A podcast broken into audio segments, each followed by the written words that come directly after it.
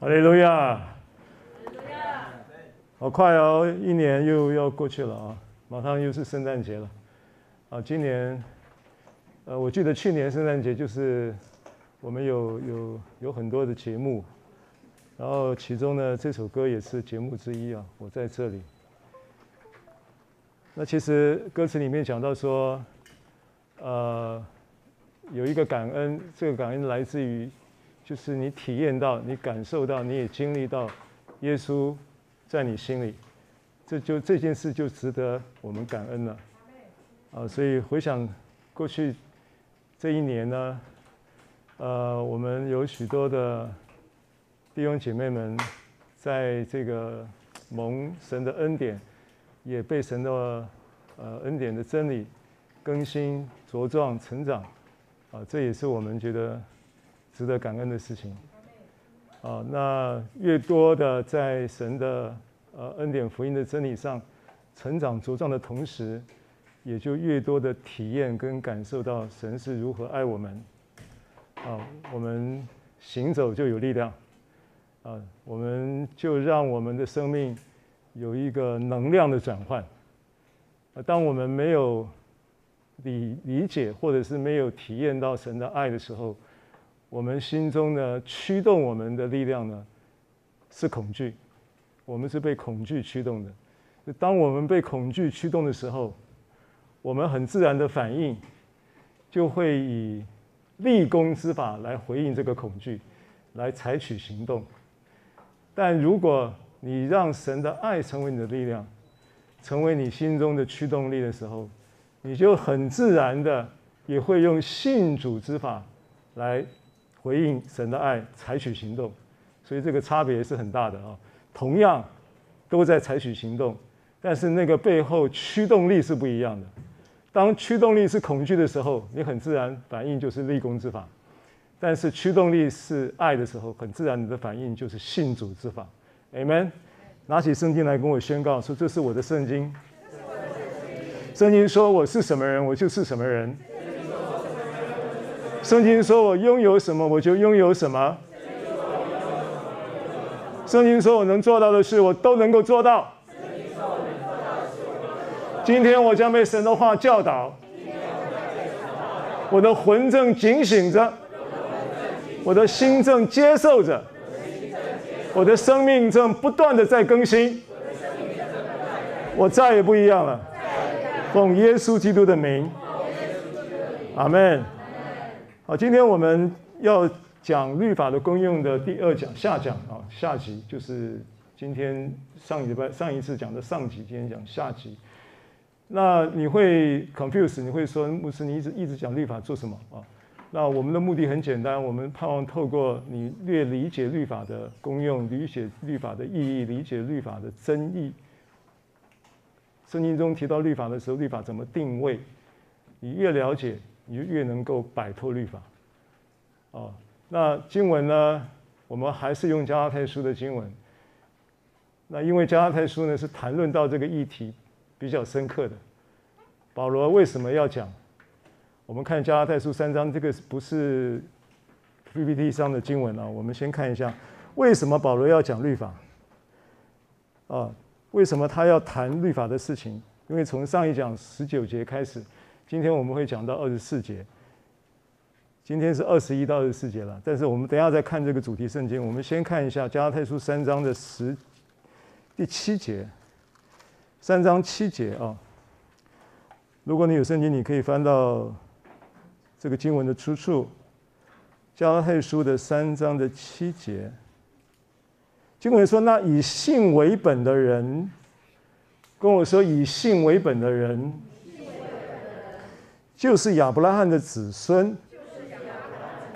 好，那你成为亚伯拉罕的子孙的意义是什么？第九节，可见那以信为本的人和有信心的亚伯拉罕一同得福。换句话说呢，你会得一个祝福。你是以信为本的人，你理所当然成为亚伯拉罕的后裔。你成为亚伯拉罕的后裔，你理所当然承受亚伯拉罕同等之福。所以亚伯拉罕的福要临到你，对不对？这个是三章前段的一个重点的叙述。第十节，相对的有一个叫以行律法为本的人，就怎么样呢？他就是被咒诅的。换句话说，祝福跟咒诅在这里有很鲜明的对比。一个是以信为本，然后成为亚伯拉罕的子孙，蒙亚伯拉罕之福。All right，一个是以行为本，就是以律法为本，然后他就怎么样？他就蒙咒诅，所以就没有办法得那个福。这个没办法得福还不算，还减，不但没有加分，还减分，对不对？就好像你那个如果去投票没去投，那个对对那个你投票的那一方，另一方对就是对方的阵营来说，不是只有你少你一张票。你没去投，等于是对方多了一张票，这边少一张，那边多一张。这个概念就是你没有蒙亚伯拉罕的福还不算，没有蒙福还蒙咒诅。那这件事情非同小可啊！这件事情关乎到我们的生活品质，也关乎到我们的未来，对不对？关乎到我们的过去，当然就过去了。但是我们的现在跟未来关系到很很重点的一个前提，在这个地方。那为了这个缘故呢，保罗才会在十九节看到十九节。十九节怎么说呢？这样说来，律法是为什么有的呢？啊，这个论述就开始了。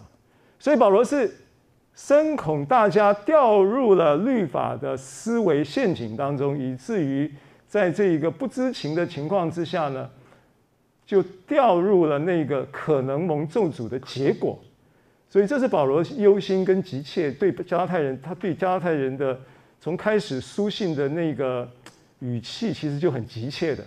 有人说他不太客气，有人说他加拉太书的这个用字遣词比较强烈，但是这个强烈呢，是代表他对他们的关切也是特别的强烈。啊，所以这个是前提了，所以我我我我是带大家看一下，那所以。有一件事情，如果你你认你认知到说，今天的所有的应许，不论有多少，在基督都是是的，在基督都是阿门的。那就你而言，这句话要成为你主观的经验，只有一个条件，就是相信。所以信心是唯一的条件嘛？这是我们在神面前蒙恩得福的唯一条件嘛？是不是呢？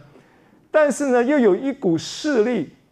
它在我们的生活当中，在我们的各个各个生活的现场的氛围里面，弥漫着一种律法的氛围。那个东西它在干什么呢？那个东西它就在直接对你的信心呢，挖你信心的墙角，你可能都还不知道。保罗在急切这个事情，所以他特别带出带进了这个律法的这个公用的这样的一个教导的主题啊。所以我我我我我是觉得说。这个是一一件挺重要的事情啊，那我们就今天继续耐心的来看律法的功用这个议题，看起来不太兴奋，不太令人兴奋的议题，但是很重要啊。跟你旁边人说，不兴奋很重要。好，经文呢，我们看一下啊，经文在这个。今天的经文进度是二十一到二十四节，我们先看一下这个经文，加拉太书三章二十一到二四，这样律法是与神的应许反对吗？断乎不是。若曾传一个能叫人得生的律法，义就诚然本乎律法了。但圣经把众人都圈在罪里，使所应许的福因信耶稣基督归给那信的人。但这因信得救的理还未来以先。我们被看守在律法之下，直圈到那将来的真道显明出来。这样，律法是我们训蒙的师傅，引我们到基督那里，使我们因信称义。好，这是经文。我们先从二十一节的上半节开始看。二十一节上半节说：“这样，律法是与神的应许反对吗？断乎不是啊。”那不论是读罗马书也好，或者加拉太书也好，都是保罗的书信。在这两封书信里面，特别多一种书信的语法，就是他自问自答。那我提醒你，如果你有机会再去读罗马书或者加拉太书，在读的时候，看到有那个自问自答的这个话，你就要知道那就是重点，就是保罗要强调的重点啊，这是他的模式啊，啊，书信的模式。所以这边又来一个自问自答，这样，这样是怎样呢？这样就是讲到前面十九节、二十节，从前面讲我刚刚读的那几个经文提到。律法跟信心相对，对不对？律法会挖信心的墙角，律法会软化你的信心的刚强的强度啊，律法会冲淡你信心的浓度啊，律法会迷迷失，让你迷失或者是失去了信心的聚焦，律法会让你信心的视野变得变得云雾一般的模糊。所以律法跟信心是相对的，所以前面就给你鲜明的比对出律法为本、以信心为本跟以律法为本的相对性，对不对？你可以理解吗？这边这这这个是很特殊的论述啊，因为过去我们认为律法相对的是恩典，恩典相对的是律法，但是加太书这一段讲到的恩典是要凭信心领受，所以直接律法是跟信心相对的。好，所以当加太书讲到说这个律法，他说这样子，律法是二十一章上半节啊，这样律法是与神的应许反对吗？断乎不是，断乎不是。这句话啊，PPT 要往下走，走到三章二十一节的上半节。三章二十一节，律法是与神的永生应许相呼应啊，然后二十一。节上半节说，律法是与神的应许反对吗？自问，断乎不是啊！断乎不是，就是当然绝对不是。律法跟神的应许不是反对的，律法跟神的应许是呼应的啊！这个这句话的意思就是这，他用反面的说法嘛。正面的说法就是，律法这样子看来呢，律法跟神的应许是呼应的。那这个应许呢？因为你从三章开始提到亚伯拉罕这个人，你提到这些应许，你都不会跳脱亚伯拉罕的应许之约的这个前文的铺陈了，也不会跳脱那个那个叙论述的范围。那到底这个应许指的是什么？这个应许的内涵是什么？这个应许本质上呢？如果我们要去理解，因为他讲到的是针对亚伯拉罕的应许，那我们之前讲过亚伯拉罕应许之约要带来的祝福，我们这些是凭信以信为本的人，就是亚伯拉罕的后裔，就要蒙亚伯拉罕的福。所以，如果以律法为本呢，就是蒙咒诅；但是呢，以信为本的就要蒙亚伯拉罕之福。那亚伯拉罕之福怎么临到我们呢？就到了新约的时候，他说：“亚伯拉罕之福就透过你在基督里，你属基督的，你就是亚伯拉罕的子孙。所以，当你进入了基督耶稣的新约的时候，在这个约里面就，就是亚伯拉罕的应许之约所指向的、所预表的耶稣基督的新约的时候，你在基督里，你就是亚伯拉罕的子孙了，你就是亚伯拉罕的后裔了。所以，当你在基督里的时候，基督就借着你的相信、接受这个耶稣基督的救恩，使你可以怎么样？使你可以因这个耶稣基督，然后挂在木头上，然后就背负了所有的咒诅，然后叫所亚伯拉罕的福，因耶稣基督可以临到外邦人。这都是三章前面前段所讲的内容，对不对？亚伯拉罕的福可以临到外邦人。当他说亚伯拉罕的福可以临到外邦人的时候，他具体的论述讲到一件事情说，说就是所应许的圣灵，对不对？这个是加拉太书三章十四节嘛？加拉太书三章十四节经文的它的原话呢？我可以再读一次给大家听啊，这个很熟悉的经文是加拉太书的三章十三节到十四节。三章十三节到十四节啊。经文说呢，基督既为我们受了咒诅，就赎出我们脱离律法的咒诅，因为经上记着，凡挂在木头上的，都是被咒诅的。这便叫亚伯拉罕的福。看到亚伯拉罕的福吗？因基督耶稣可以临到外邦人，使我们临到外邦人。然后呢，结果是什么呢？具体来说，这个福是什么呢？他说：“这个福叫做使我们因信得着所应许的圣灵。”阿门。好，那你因信得着所应许的圣灵这件事情，要怎么样去找到那个亚伯拉罕的福？具体说来是什么？因为圣经上只告诉我们，亚伯拉罕他说他年老年纪老迈的时候，他的年纪老迈记载在创世纪二十四章第一节嘛。亚伯拉罕年纪老迈，已经他回首他的一生，已经快要到神那里去了，对不对？回首他的一生呢，这个他就讲到说，神在一切的事上都祝福他。所以亚伯拉罕的福，外表看起来就是凡事兴盛，外表看起来就是就是身体健康、健壮，外表看起来就是灵魂兴盛，是吗？啊，OK。那亚伯拉罕的信仰核心到底是什么？罗马书有答案，因为你要知道，如果今天你看到神在一切的事上都赐福给他。神在一切的事上都祝福他，然后你就要去比对哦，那我可以蒙亚伯拉罕的福，所以神也要在一切的事上都祝福我。这个逻辑可以通，你可以这样子思考。但是我建议你在这样思考，看到这个亚伯拉罕的一生的结果的时候，你不要只是比那个果子，你要看看那个根是什么。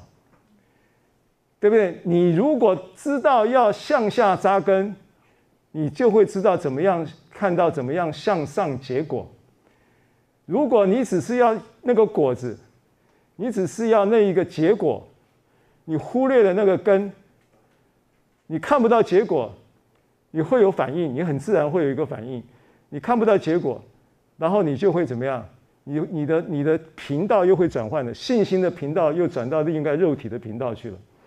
然后又要用立功之法来结果子，这个是信心跟律法的这个一个一种心态思维上的一种一种一种循环呐。好，所以那个亚伯拉罕的福那是结果，它的根到底是什么呢？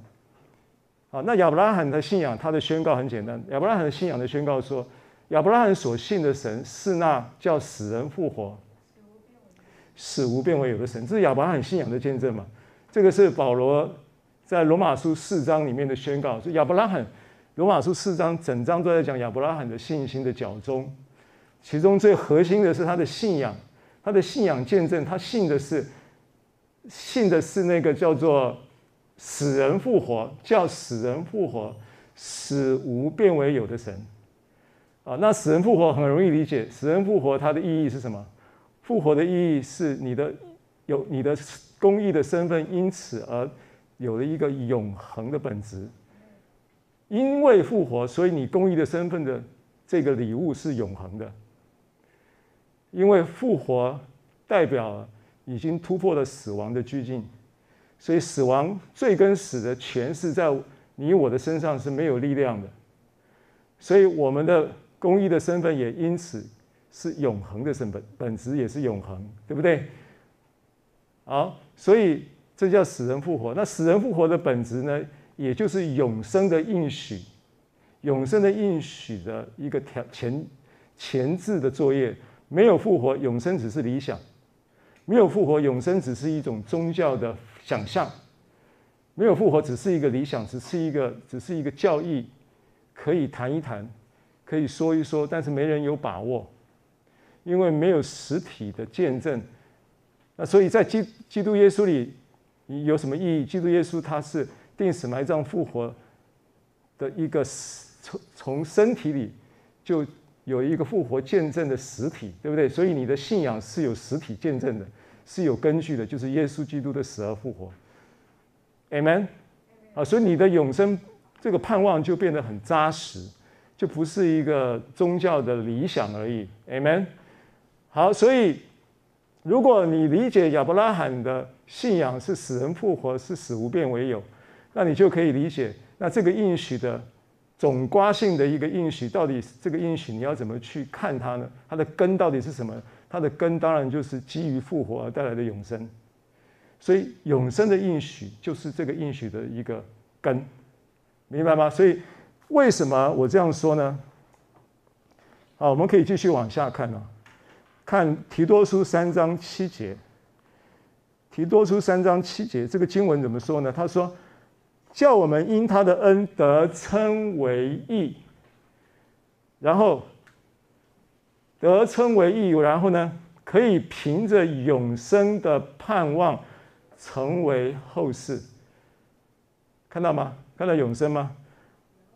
好，所以我我是要把这个律法跟永生的应许相呼应这件事情，要把它串起来，因为这个应许你必须聚焦在聚焦在那个根应许的果子是来自于永生应许的根，永生的本质又是复活，所以耶稣基督复活的恩典是我们称义的。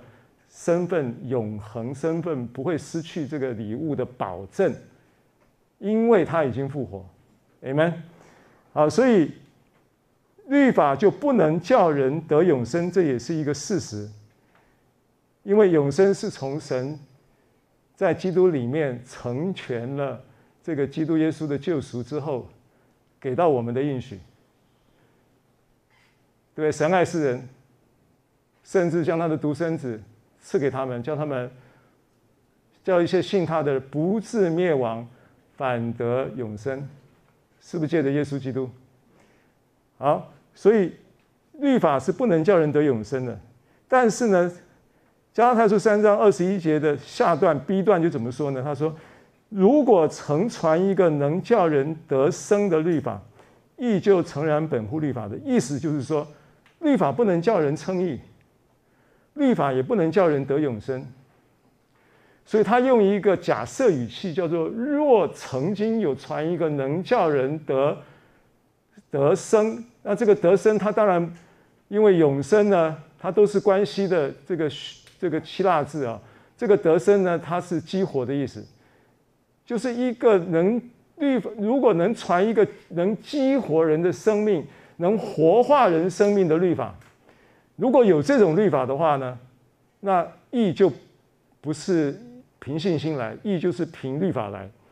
但是呢，事实上证明呢，律法因为这个是与与与这个事实相反的假设嘛，这是一个假设的说法，假设性，假设说有那么一个能够叫人得生命的律法，就是得永生的意思，得激活，得活化，使得被活化。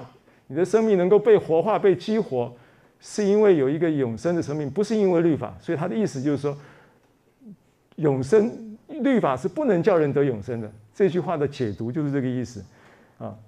那律法不能叫人得永生，这个经文这一句话，我们可以探讨一段圣经，是马太福音十九章所记载的一段，主耶稣跟那个。有一个少年人啊，因为马太福音就没有讲他是少年官，但你从马可或者是从路加提到这个人的时候，知道他是一个少年的财主，也是一个官来的啊。那么经文说呢，这个人来的时候，啊，律法，因为律我们要讲的这个这个子题啊，这个子题讲到说律法不能叫人得永生，律法，那但是律法跟永生又发生什么关系？这是我们要看这段圣经的目的。马太福音十九章这段圣经说呢，他说有一个人呢来见耶稣说，他说夫子，我该做什么善事才能得永生？啊，这是律法的概念，律公之法的概念。我该做什么才能够赚得换取永生？意思就是在律法之下的犹太人呢，他依然是有永生的理想，有永生的意图，似乎呢。他们因为对于永生的想象呢，他有各种说法。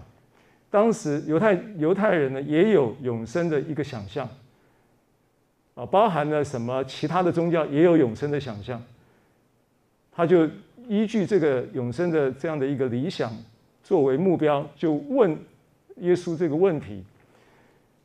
那耶稣他并没有回答他说：“你信我就可以得永生啊。”你不用做什么善事，耶稣没有这样回答他。耶稣反而反而回答他说：“你如果要进入永生呢，你就当遵守诫命。遵守什么诫命呢？”他说：“你要遵守，要就说你不可以不。”他说：“遵守什么诫命呢？”耶稣就说：“不可以杀人，不可以奸淫，不可以偷盗，不可以做假见证。然后当要孝敬父母，又当爱人如己。”啊，那这些都是，呃，永生就是就是呃，我们熟悉的那个律法十诫嘛，对不对？就是那个律法的十诫。OK，那少年人听到这些都很熟悉，朗朗上口。然后少年人就回答说：“这一切我我我都遵守了，我还缺少什么呢？”啊，那当他问这个话的时候，我要跳到同样的平行经文，在马可十章怎么讲？马可十章记载了，就是当他回答说：“我从小都遵守了，我还缺少什么的时候。”然后耶稣呢就看着他。马可十章就记载了同样的事例啊。马可十章记载说：“看着他就爱他，就爱他。”这个爱当然是是是一个特别的叙述，就是也是又包含了喜欢他，也包含了欣赏他，也包含了疼惜他。也包含了想要帮助他，对不对？然后就爱他，就对他说：“那这样子的话，你还缺少一件，缺少哪一件呢？”他说：“你要去变卖你所有的，然后分给穷人。接着呢，你还要来跟从我。”那这个人听见了以后呢，脸就变了脸色啊，就就就很为难，他就忧忧愁愁的就走了。原因很简单，因为他的产业很多啊，这个。事例你们大概都有印象。接着我们再回到马太十九章，事情怎么落幕的？耶稣呢就接着就对门徒就说了，他说：“哎呀，这个财主进天国是很难的。”呃，还举了一个例子说，骆驼穿过针的眼，比财主进神的国还要容易呢。啊，那这个当然不是指着那个绣花的针啊，那个针的眼是指着那个针眼的那个门，就是城门呢。它一般说的，它会有一个大门，然后还会有一个旁边的小门，那个小门就叫针眼门。啊，那如如果骆驼驮着这个很多的呃物品，那个门呢，它是进进不去的，它一定要把那个物品卸下来。然后呢，才能够穿过那个门进到城门里面去，因为可能大门开放时间可能是下午两点到两点到五点哦，那五点以后可能就只有小门开放，也许是他有有所谓的城门行政管制的时间，所以骆驼骆他说骆驼骆驼要穿过针的眼的这个门呢，他说比财主进神的国还要容易，意思财主进天国很难的意思。那门徒呢，就听见这个话，就回答说：“这样谁能得救呢？”啊，那接着就有一句很有名的圣经，你们大家都会背的。他说：“耶稣看着他们，就说，在人这是不能的，在神凡事都能。”啊，那这件事情前后文这个经文，你就知道说它是由来是什么？它的由来就是就是为了要告诉。用这个事例来教导门徒说，这一个人他要靠着行为得救是不可能的，是很难的，几乎就是不可能的。但是呢，在人是不能的，我在神呢，在我来说，这个在神，在我的认知来说，在神是凡事都能。意思就是说，这个问题要透过我定死十架、埋葬、复活、升天就能解决。因为人不能靠他的行为得救，所以耶稣就在这个马可福音记载到跟他对话的时候，就说到说，耶稣看着他就爱他，就爱他完了以后就出了那个难题，说你还有一件事你没有做到，你还缺少一件。那意思是指出什么呢？指出他在告诉他一件事实，就是没有人可以靠着你做善事来得永生，你也不行。虽然你从小遵守了所有的诫命，但是你是人，是人总有一个跨不过去的罩门，总有一个没有办法没解决的软弱，没有一个人是可以，因为你你只要犯了一条，你就是犯了众条，没有一个人可以靠着行为在神面前称义。其实他在传达是这个信息，所以在人不能。人没有办法靠行为得永生，但是在神可以借着他神在人身上的这个救恩，借着他的定死埋葬复活升天，借着他的十字架能够得永生。这个是这个事例的前后文想要表达的意思。好，所以这个叫做律法不能叫人得永生，对不对？好，那接着呢？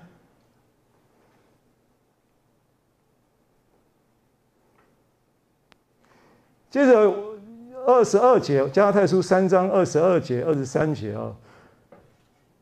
加拉太书三章的二十二、二十三节，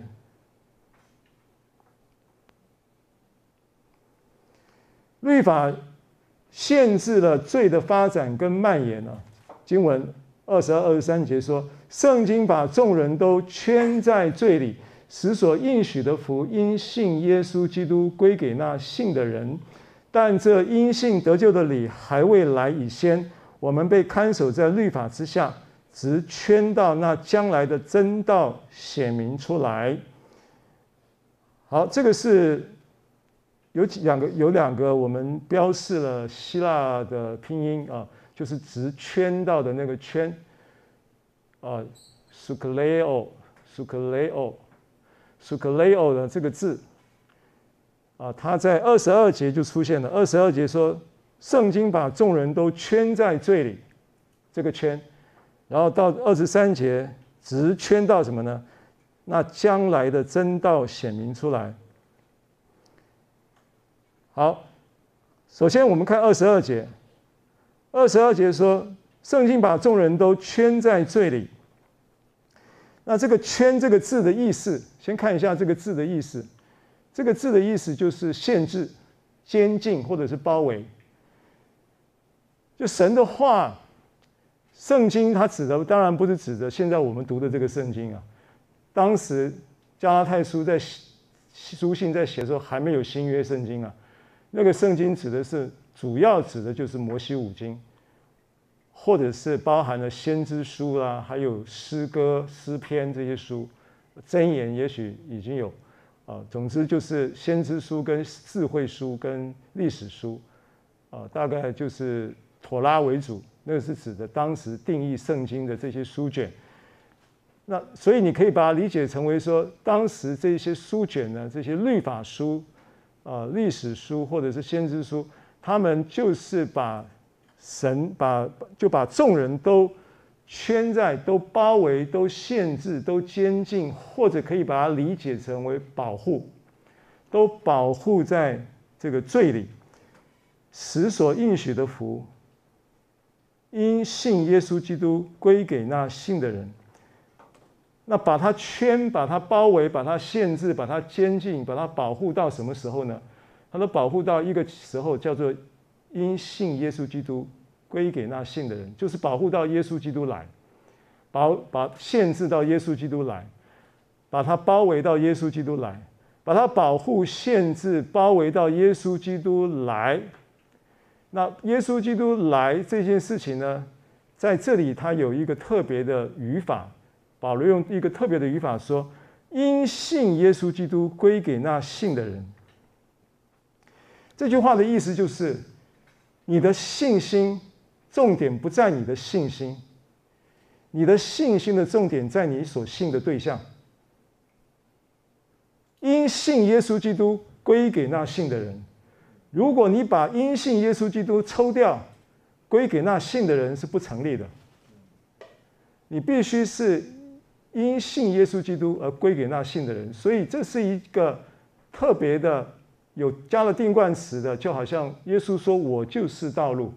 当耶稣说“我就是道路”的时候，他是有定冠词的，意思就是我就是唯一的道路。啊，所以这边是保罗要表达的，就是这个律法它有一个功能，就是把人包围、保护、限制在罪里。那什么叫包围、保护、限制在罪里？这有一点像什么呢？律法不能解决人罪的问题，对不对？律罪的存在并不是律法颁布之后才有的嘛。罪自一人入了世界，众人就都犯了罪，于是死就临到众人。那个一人是指谁？亚当。所以从亚当到摩西，罪就存在了呀。罪并不是因为律法颁布才存在，罪本来就存在，对不对？好，所以当罪自亚当一人入了世界以后，然后呢，摩西来了，神又使用摩西颁布律法。那我们在前面讲到这个这件事情，特别讲到说，神颁布律法，他是为着，他是向着那个万民。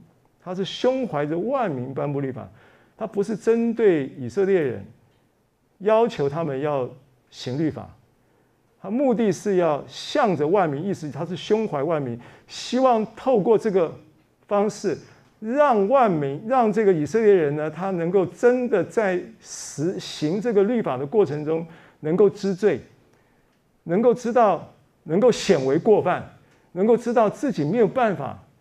靠这个行律法称义的情况之下，让让这个万民也普世的人，普世的人也因着这样子，就能够意识到，哦，原来连这个犹太人都没有办法靠着行律法称义，那我们当然更没有办法了。所以我们就一同能够借着犹太人的这个律法经验，能够回到基督耶稣里面一同蒙恩嘛。这个是我们上次提过的一个颁布律法的逻辑。那所以当这件事情神这样做的目的呈现了以后，你就会理解说：哦，原来律法不能够解决人罪的问题，但是就好像就好像消炎药不能够解决你的脑膜炎的问题。如果你有脑膜炎，你不能吃消炎药就解决了。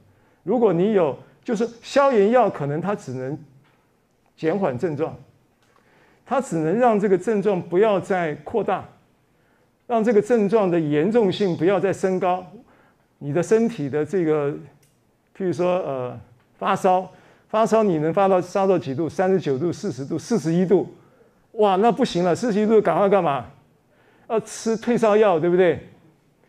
但是我问你，退烧药可不可以让你的病得医治？不能啊，退烧药只是退烧而已啊。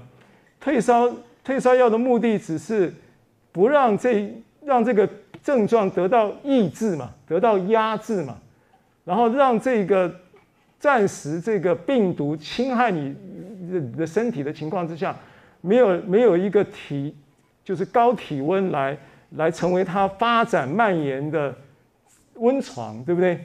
所以它必须要退烧。对，退烧药吃了以后，你像你家里面有没有有没有小小孩发高烧的晚上？现在可能你发高烧你就直接挂急诊。以前我们小时，以前我们家养小孩的时候，不太习惯第一时间就挂急诊，就跑医院，不太习惯这样做。我们会自己用很多方法先降温，然后呢，有一次半夜就是儿子发高烧，退烧药也没效果。就发高烧，怎么办？有一招很用，很好用，用酒精擦他全身，全身擦酒精，迅速降温。但是擦酒精、吃退烧药都不能让他的病得到医治，这就是律法的意思，对不对啊？譬如说你血压高，那血压高的原因可能是什么？有很多了啊，我不是学医，我也搞不清楚。但是你你如果只是吃降血压的药，能不能解决血压血压高的这个疾病的问题？不能解决。啊，譬如说你你这个血脂高，血脂高你可以有很多方法，可能譬如说，呃，就吃就吃这个降血脂的药，降血脂的药，那个血脂叫叫做胆固醇嘛，就是胆固醇太高，这些东西都不能，不管你是吃降血脂的药。类固醇还是消炎药，还是酒精擦身体，这些都是律法的功能，都是只是不让你的罪，或者是这个疾病。我们刚刚用药物跟疾病的关系来看律法跟罪的关系，让你的罪不再蔓延，不再发展。律法的功能就是这样子，这个就是直圈圈到罪里的意思。那圈到什么时候呢？他说要圈到。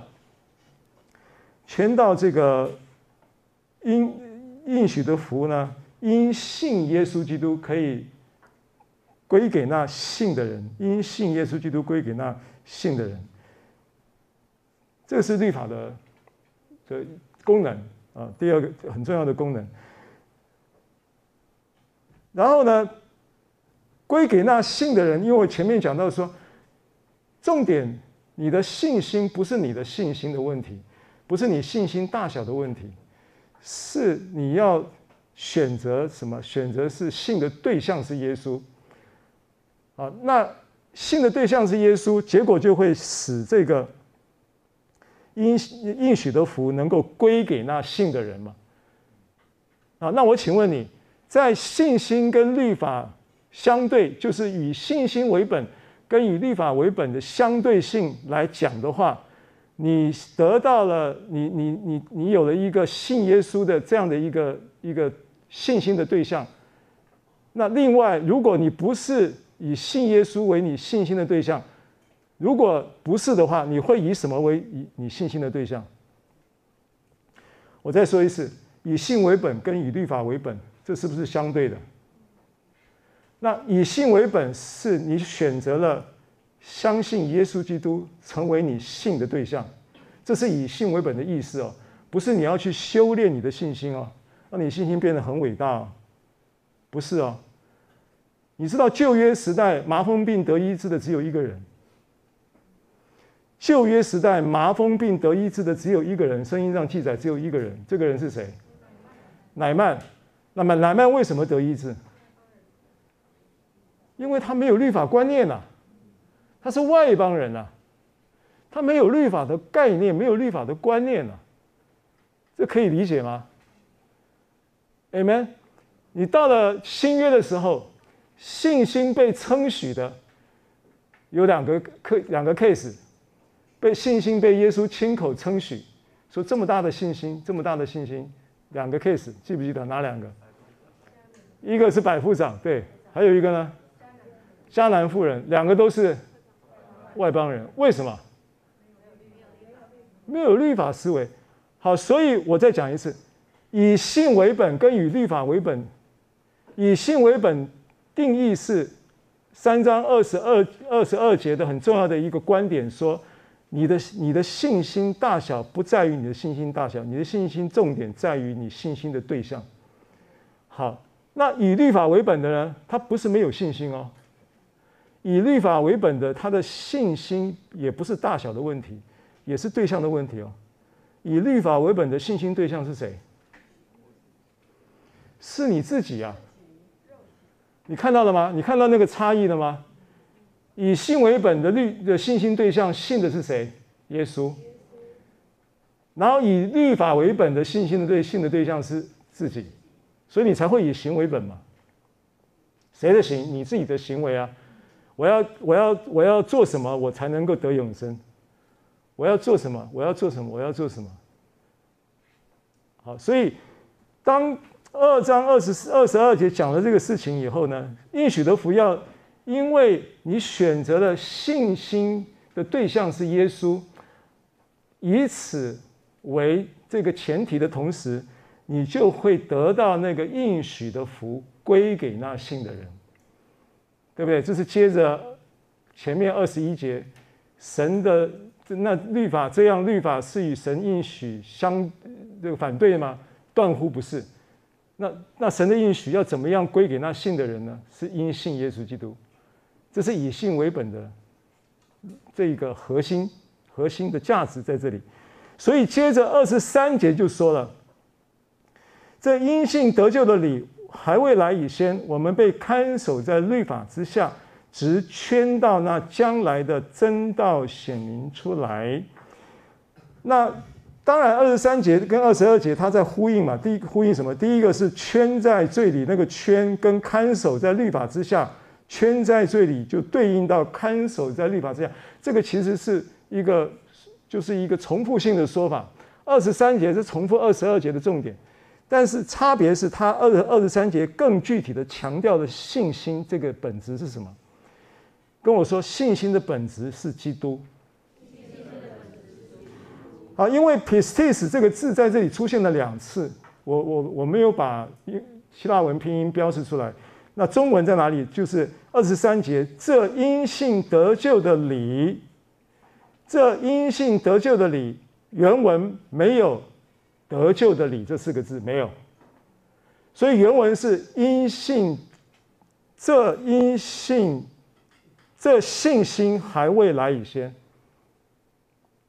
原文是二十三节，这因信得救的理，我要再讲一次，因信得救的理，原文没有得救的理这几个字，没有，所以他其实在讲，这信心还没有来以前，我们被看守在律法之下，OK，所以他呼应前面这一节圣经，同时他在强调信心的本质是基督。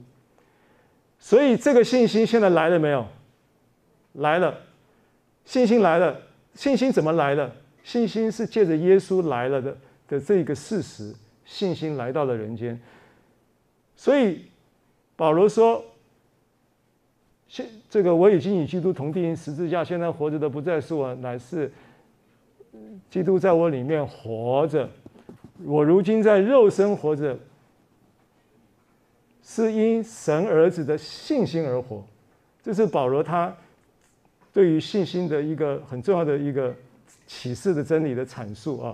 所以他这边讲到因信得救的理，原文是因呃，就是这信心还没有来以以前，还没有来以先，我们被看守在律法之下，一直看守到，一直监禁到，一直包围，一直限制到什么呢？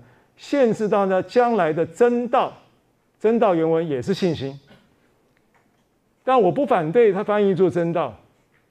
为什么？因为基督来了，恩典来了，基督来了，真理来了，恩典和真理都是凭信心领受的，所以基督来了，也在恩典真理来的同时，信心也来了。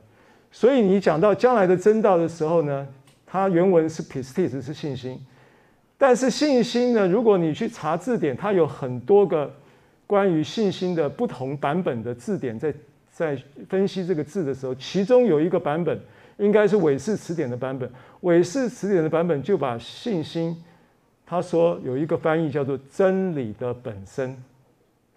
真理的本身，信心它的意思就是真理的本身。所以你这边讲说信心显明出来，OK。或者是真理真道显明出来也 OK，因为信心就是真理本身。好，这个是二十三节所强调的。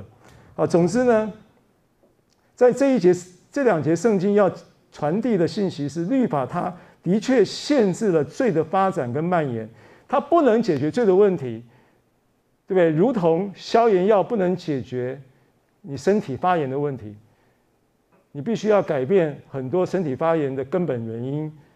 才能够得到医治，就如同律法不能够解决罪的问题是一样的。Amen。好，所以这个是二十三节，接着二十四节，律法是迅猛的师傅。经文说，这样律法是我们训蒙的师傅，引我们到基督那里，使我们因信称义。那这个。这个有一个背景呢，因为训蒙的师傅呢，他在当时希腊或罗马的他的家庭中是非常普遍的。他在家庭中呢，他是他是当时的家庭文化，因为有奴隶文化的关系，所以许多的家庭其实都有这个奴隶在他们家里面做各个不同的事情。那其中有一个，他就是做管家，然后也同时可能也做了照顾孩子的事情，包含了也包含了生活起居的照顾，也包含了生活的行为的照顾。啊，也许有的我不知道，那个时候因为文盲的，就是占比蛮高的哦，可能要有那个真的是读过书的奴隶也还不多，啊，基本上就是生活的照顾，基本上就是行为上的照顾，大概是这样子，这叫训蒙的师傅，当时就是有这么一个背景，啊，社会的背景，那这这个被照管的、被照护的这个孩童。嗯，他就必须要等到，等到一个年龄长大了，到一个年龄，那按照犹太人的成年礼呢，是十男生是十三岁，女生十二岁，然后犹太人的成年礼里面，可能十三岁、十二岁的这个年龄过了以后，那男生呢，我知道他一定就是要跟着父亲一起做事，父亲要亲自要照管他，要代理他，要当他的教练。啊，就好像耶稣他跟着父亲也是十二十也是十三岁成年礼之后才开始学做木匠的工作，等等。那这个是犹太人的文化，那其他的这个文化也相去不远。那这个是当时的有这么一个社会文化，所以他用这样的比喻来说，律法是我们迅猛的师傅。那如果我们理解这个事情，他就是引我们到基督那里。带我们能够进入这一个，等到直圈到那这个呃，圈到什么？直圈到被看守的律法之下，直圈到那个应应许的福，可以因信耶稣基督可以归给那信的人的这个时候，对不对？所以律法是迅猛的师傅，但是这是这样的比喻，他可以这样子说的同时，让受信人就是加太人。能够立刻理解说：“哦，那原来我们现在已经是儿子，我们没有必要再回去守律法，像在训蒙的师傅在奴仆的手下做奴仆一样，对不对？如果我在蒙师傅的手下，我就像奴仆一样，我就不是儿子。但我现在已经是儿子，对不对？我就我是亚伯拉罕的后裔，我因信我属基督的，我就是亚伯拉罕后裔，我就要蒙这个祝福。”我就要蒙亚伯拉罕之福，那这亚伯拉罕之福呢，要临到我的前提是我我就是借着因信耶稣基督，所以这个应许的福就归到我身上来了。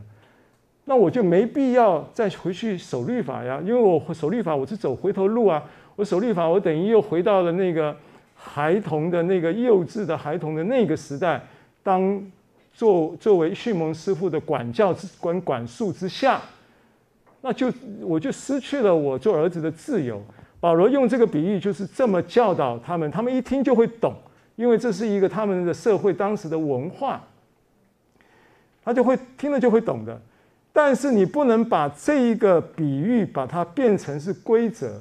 什么叫做比喻变成规则？哦，那你这样子，这些每一些，我们现在虽然在恩典时代啊，但是因为加拉太书三章二十四节讲了，律法是我们训蒙的师傅，所以每一个人呢，信耶稣呢，成为信徒了，成为神的儿女，对，没错。可是呢，你也要先学习这个三个步骤、五个规条，呃，然后十二个守则，你要把这些事情通通做好。然后呢，因为他是训蒙的师傅啊。啊，等到你成熟了，等到你经过了这一个什么样的成全，经过一段时间的时候，你就是儿子了，你就可以自由了，你就可以进入恩典了。很多人误解了这样的这个比喻，而把它变成是规则。没有，这是比喻，这不是规则。不是说你今天在基督里面你已经蒙恩了，你还要先走一段训蒙师傅，要做这个律法之下的奴仆一段时间才变儿子。没有这种事情，啊，这是我特别要强调一下这个比喻。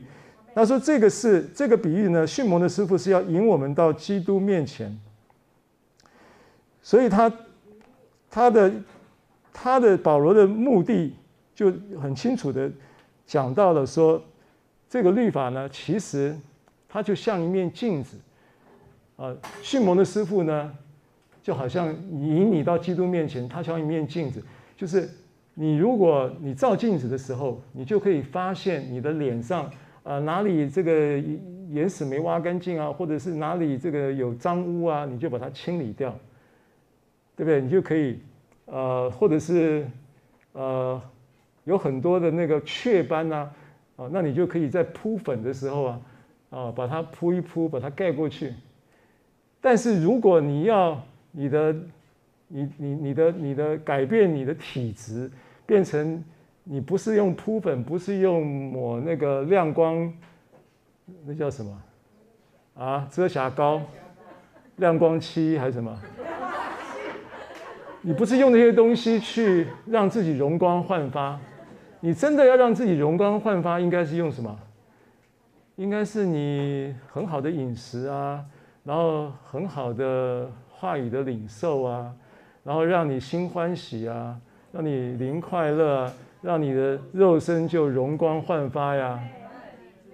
律法就是这个遮瑕膏，律法就是就是这个啊漂白漂白漂白水，呃什么润润肤水、美白水。对不对？律法就这个概念啊，就引我们到基督面，它是这样的一个一个概念。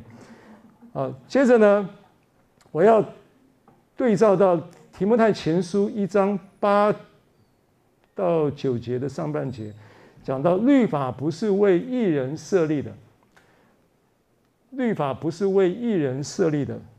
啊，经文是提前的一章八到九节的上半节。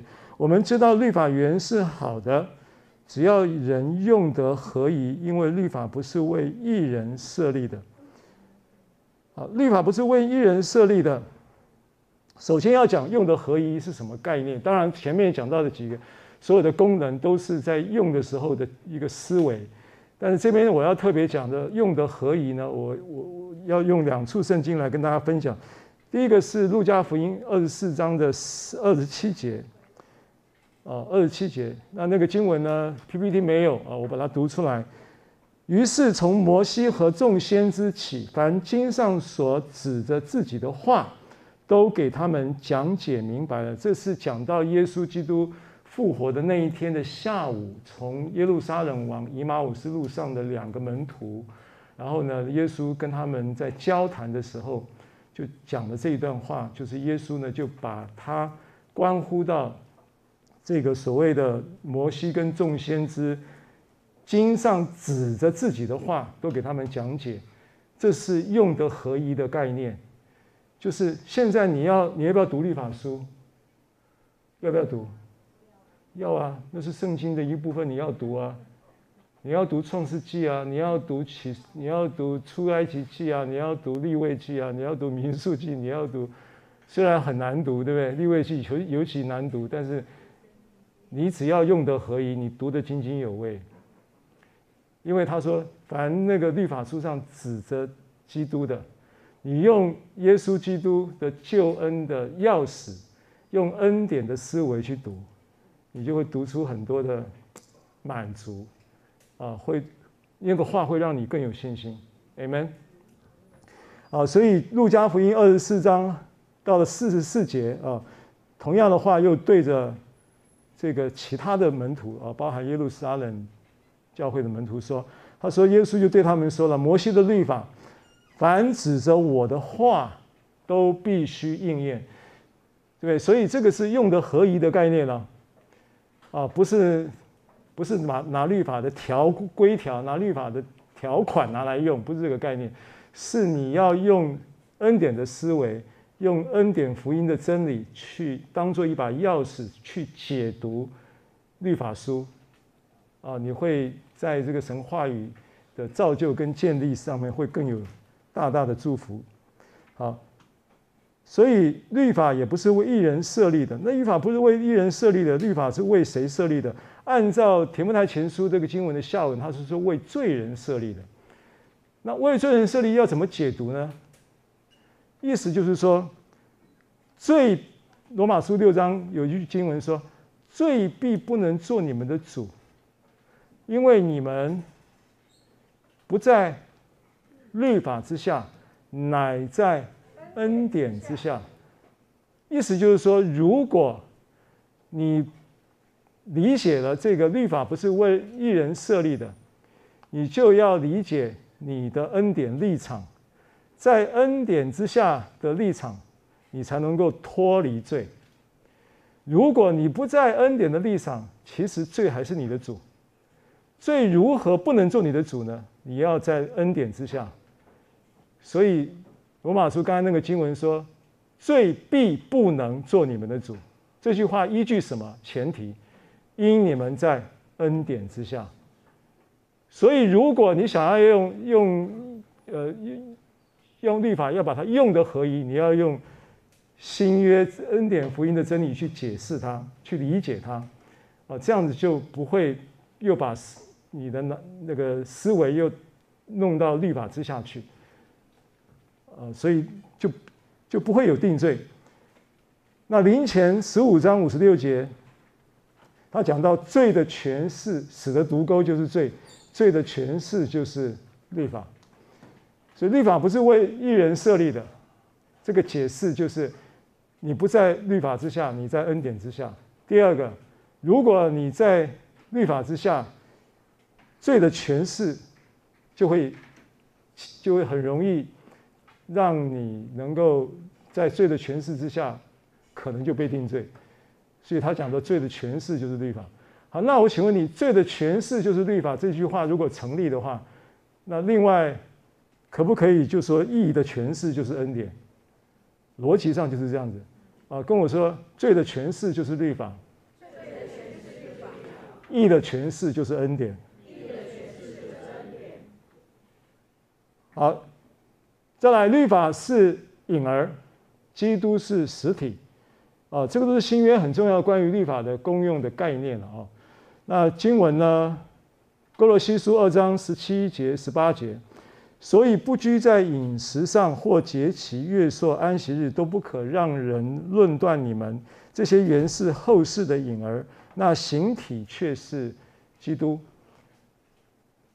就是你当然，你很可能你要一个人出现的时候，人还没有形体还没有现身之前，你可能会先看到他的影子，在有阳光的照耀的情况之下。但是你看到他的影子。你影子已经来来了，那一直到形体出现的时候，你就不需要再盯着他的影子。你要跟这个人说话，你不要透过影子说话，你跟这个人说话，你就要透过这个实体，然后跟他眼对眼的说话。这个很简单的一个概念，对不对？没有人会说影影实体已经来到你眼前的时候，你还盯着他的影子说话，没有这个意义嘛。对不对？就好像那个网络不是有网友吗？啊，网友不是都是会有照片吗？大头贴吗？啊，然后你你你你在在跟他网络上在交朋友的时候，然后你就是脑袋里面就是这张大头贴，就是你对他的形象的印一个 copy 嘛，copy 在你脑袋里面。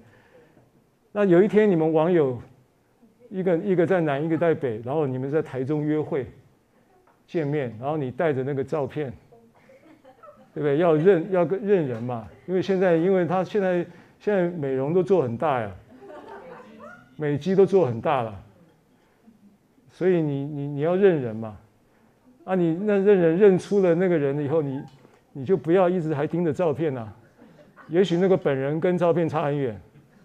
但是你盯着照片也是不礼貌的嘛，你要盯着那个人嘛。那耶稣已经来了，你还盯着律法，还在持守那个律法，他的意思就是这样子。哦，这些都是影儿，实体是基督。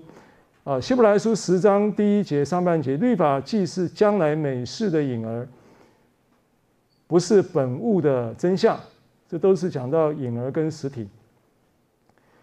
好，最后的一个结论啊，这个结论比较长一点呢。律法的总结就是基督，这是今天的结论。罗马书十章四节，律法的总结就是基督，使凡信他的都得着义。那总结的意思就是整个事情的终结，整个事情的最后的结尾。律法呢，那意思是什么？意思就是基督如果来了，基督如果成为这个终局、这个终结者，律法的终结者，律法就可以废去了，律法就可以因此而被成全，而律法的制度就可以停止了。啊，这个就是律法的总结，就是基督的这个白话的意思。啊，那所以在这里，在这里的这个总结里面，我们要把前面呃上一讲上一讲我们提到这个律法的时候，我们讲到律法的功用的时候，说到律法是为过犯天上的，律法是对律法以下的人说的，律神是要借着律法叫人无可夸口，然后神也是胸怀着普世万民来颁布律法。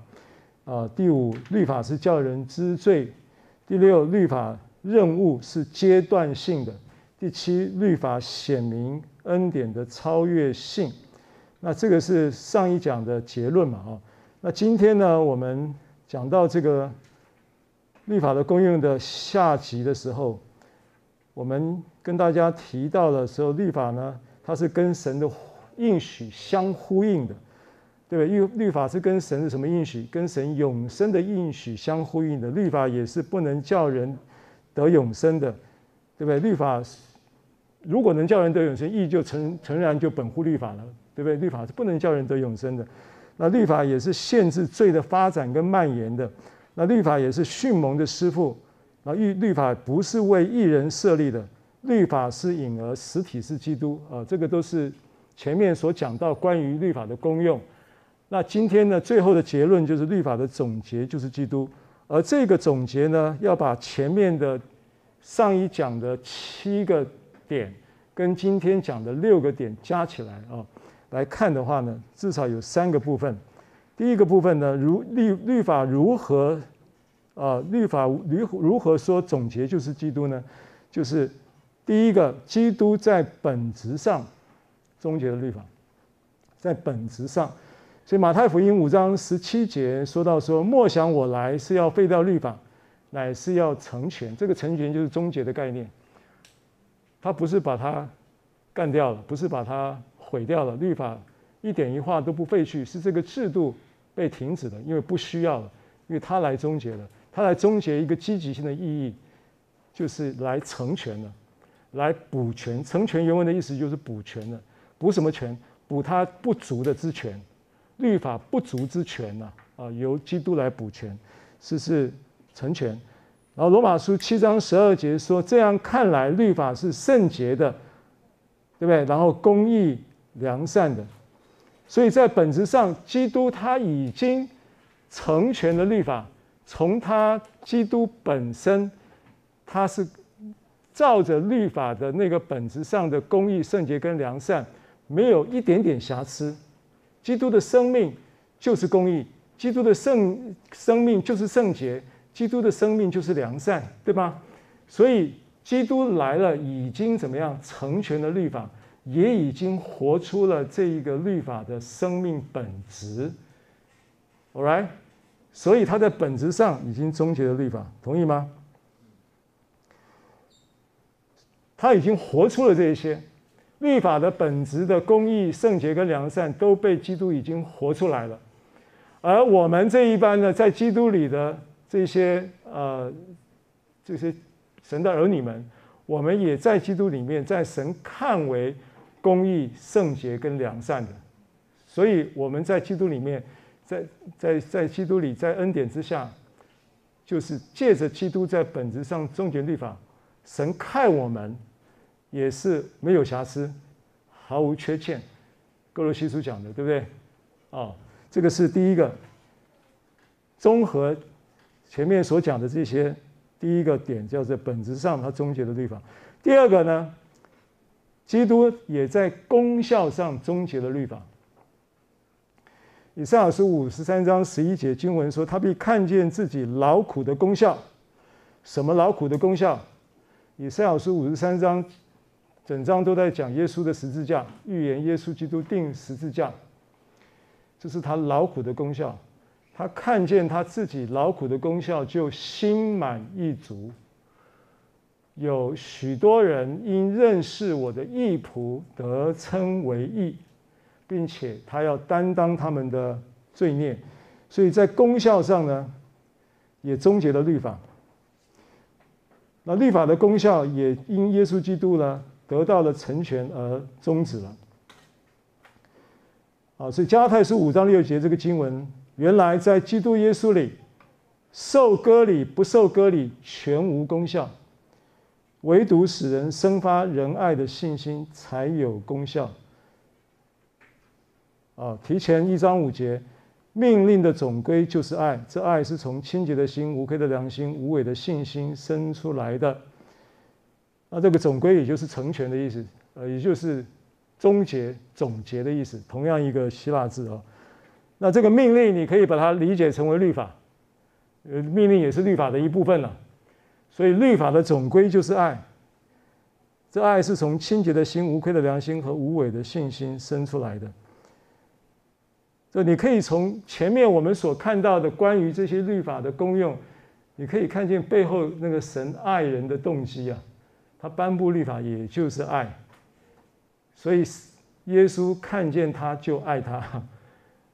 对不对？然后就就就要他，就要他去变卖家产来跟从他，但他做不到。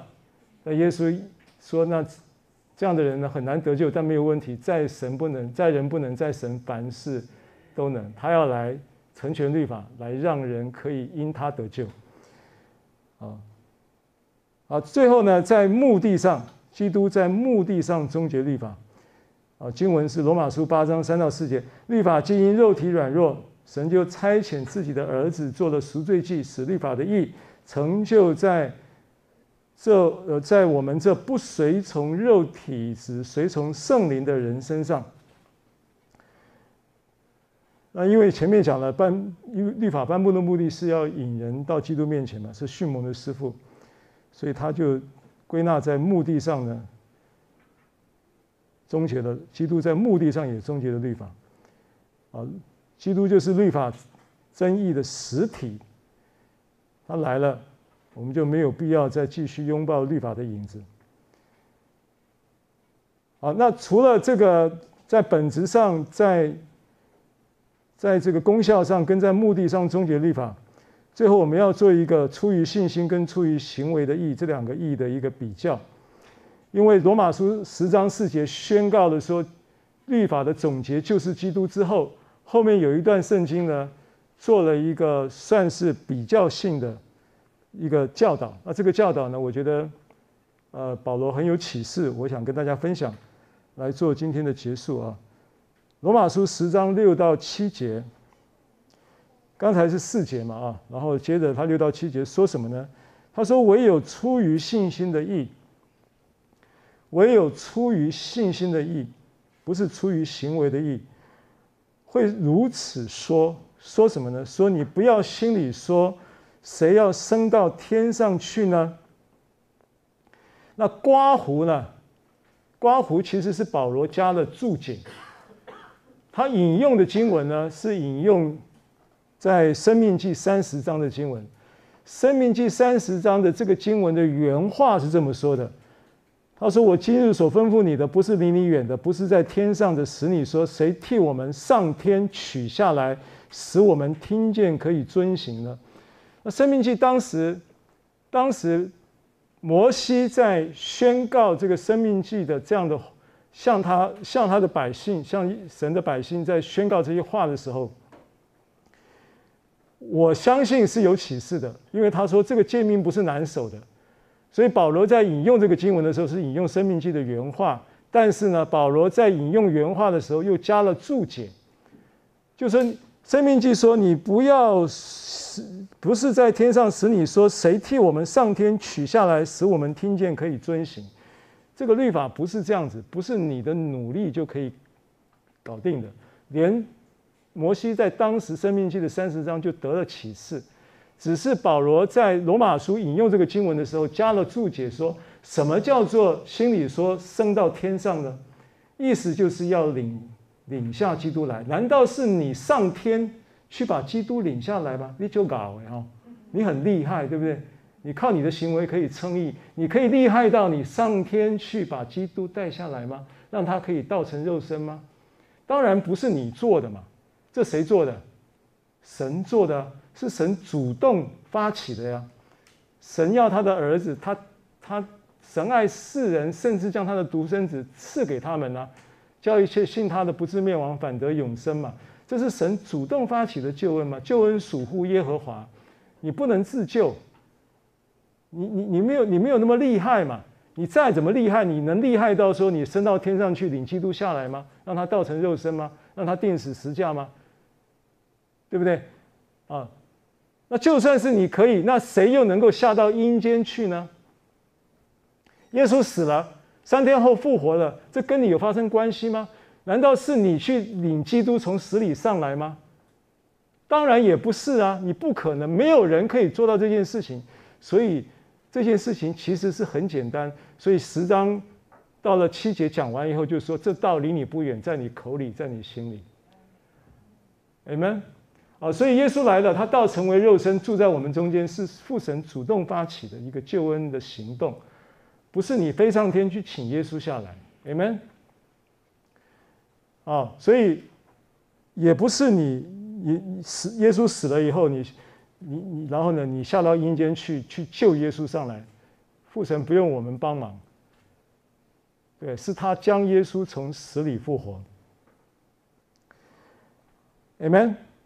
好，所以所以不是不是呃靠你的行为，因为经文在刚才我们讲的这个十章的这个经文说到是出于信心的意，你能够清楚这件事情。不是出于行为的意，那出于行为的意到底什么概念呢？因为这个东西它就是有一点吊诡的哈，因为你不是拜神，你就是拜拜偶像嘛。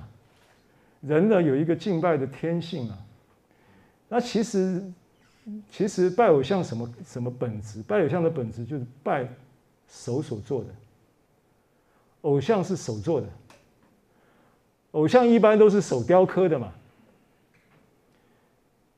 那你把它应用延伸出，人总是以自己所做的为敬拜，以自己所做的为满足，以自己所做的为依归，以自己所做的以及所拥有的来定义你自己。这个其实本质上就是拜偶像，概念是这样子。啊，那这种思维其实是到处都是，所以最后呢，慎跟我说，慎防律法偷溜进来。罗马书五章二十节说：“律法本是外天的，外天的，叫过犯显多。只是罪在哪里显多，恩典就更显多了。外天原文呢，就是偷溜进来，意思就是偷溜进来。那偷溜进来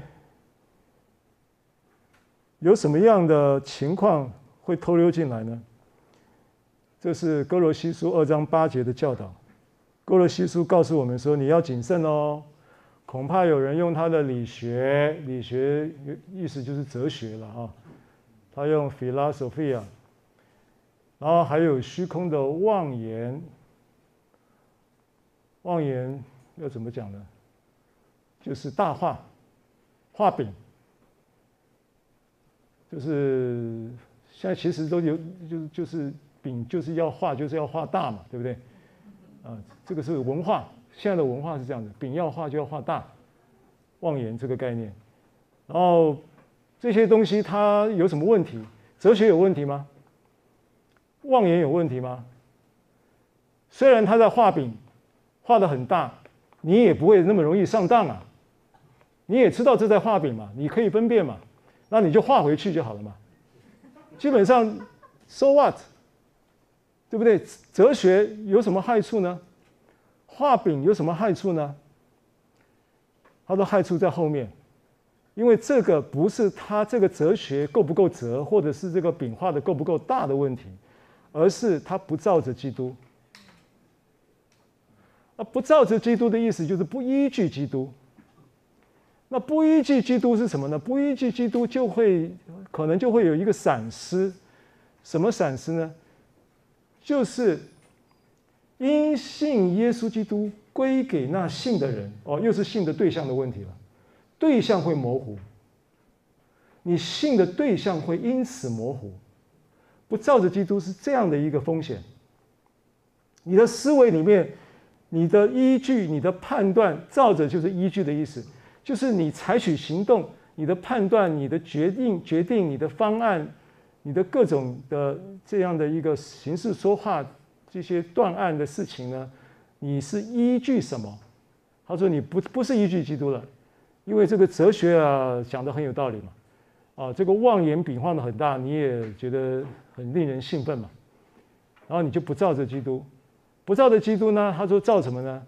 照人间的遗传。和世上的小学，那这个遗传其实意思就是传统啊，传统里面包含了文化，包含了习惯等等。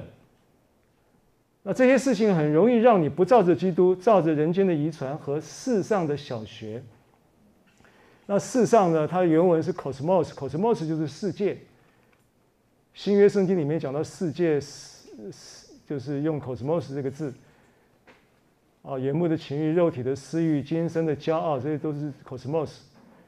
他说这个 cosmos 呢，有一个小学，小学呢，stoicheon，stoicheon 呢，呃，这个就是直接翻译的话就是原则，啊，就是世界的原则，不照着基督，乃照着人间的遗传、传统文化和世界的原则。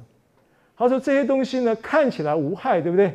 哲学无害，画饼无害，遗传或这个这个传统或者是文化无害，或者是什么？但是他说有一个危险是，这个东西呢会把你掳去，掳去。这个掳它其实就是一个掠夺、抢夺的意思，抢夺去了什么？抢夺去了，掠夺去了你已经拥有的东西。想一想，你在基督里拥有了什么？你在基督里是不是已经拥有了平安？你在基督里是不是已拥有了应许的喜乐、应许的智慧、应许的健康、应许的能力、应许的富足？这东西可能被掳去、被抢夺、被掠夺、被偷窃、被毁坏。你已经拥有的东西会失去，可能会失去。那它会让人为什么那么容易让人失去，让让你被掳去呢？因为它是，它是哲学，它是呃理学，它是遗传，它是很合理啊。好，那那你说那这样子的话，我们难道我们的形式说话什么都不能不能有不能照哲学？不是不能，你你你你今天照着基督能不能有哲学？基督徒有没有哲学？有啊，基督徒哲学是什么定义？你知道吗？哲哲学就是生活的理念。基督徒可不可以有生活的理念？可以啊，你的生活理念可能跟柏拉图一样啊，可能啊，可能啊。但是问题是，你是柏拉图的门徒，跟你是基督的门徒，门徒活柏拉图柏拉图生活方式，那是不同的事情，两件事啊。你做柏拉图的门徒，跟你做基督的门徒活柏拉图的生活方式，那是两回事啊！你照着基督，你怎么活，你都是愉快的；你怎么活都是喜乐；你怎么活都是富足；你怎么活都是平安。不一定每一个人要活得像像像财主。我见过很多财主啊，我以前卖房子的。我见过那个财主，我我印象非常深刻。他有大概每一年租金可以每一个月不是每一年，对不起，每一个月租金可以收台币超过一百万，一百两百还三百我不知道，因为就我知道的，他提愿意提供出来让我知道他的不动产的标的物，就我知道的就超过一百万的租金。但是他穿跟我谈契契约的时候。契约要签代理销售合约的时候，出租租赁租赁契约的时候，他他穿的是一件那个那个内衣，白色的内衣嘛，圆领的嘛，然后这边有一个黑松汽水的瓶盖，然后那个瓶盖旁边还有破口、破洞、破洞，表示那是黑松汽水的赠品，不用花钱买的，而且还破了，还舍不得换。这是他的生活方式。没有生活方式的错误的问题，你可你你不，但你也可以，你也可以，你没有房子可以租人家的情况之下，你可以穿的一一样一件白色的圆领 T 恤，但是这边可能不是不是黑松汽水，对不对？可能是另外一个 logo，然后可能是要花钱买的，啊，可乐，哦，没有，我的意思是说。你可以照着基督，自由的活出你生命的美好，活出你自己。你可以自由，你可以在在这个基督里面有那个神儿女充分的自由，不在律法之下，你可以的。你很你很自由，在基督里面你有充分的自由，因为你已经借着洪恩和所赐之义，在生命中你作王了，你的罪也已经得到了赦免了，罪案也得到了撤销了。你恢复了生命的清白，对不对？然后你是公义的，你在生活当中你难免有挫折，你每一年可能到年底的时候，你会啊，这一年又那么快的过去了，好像一年一事无成，对不对？不要论断你自己。今天，今天你还在这个情况没有关系，你还有明天；今年你的这种情况没有关系，你还有明年。终身的时间在神的手中。把自己交给神，享受神，让神来带领你在基督里成为那一个自由的恩典的子民。奉耶稣的名祝福大家。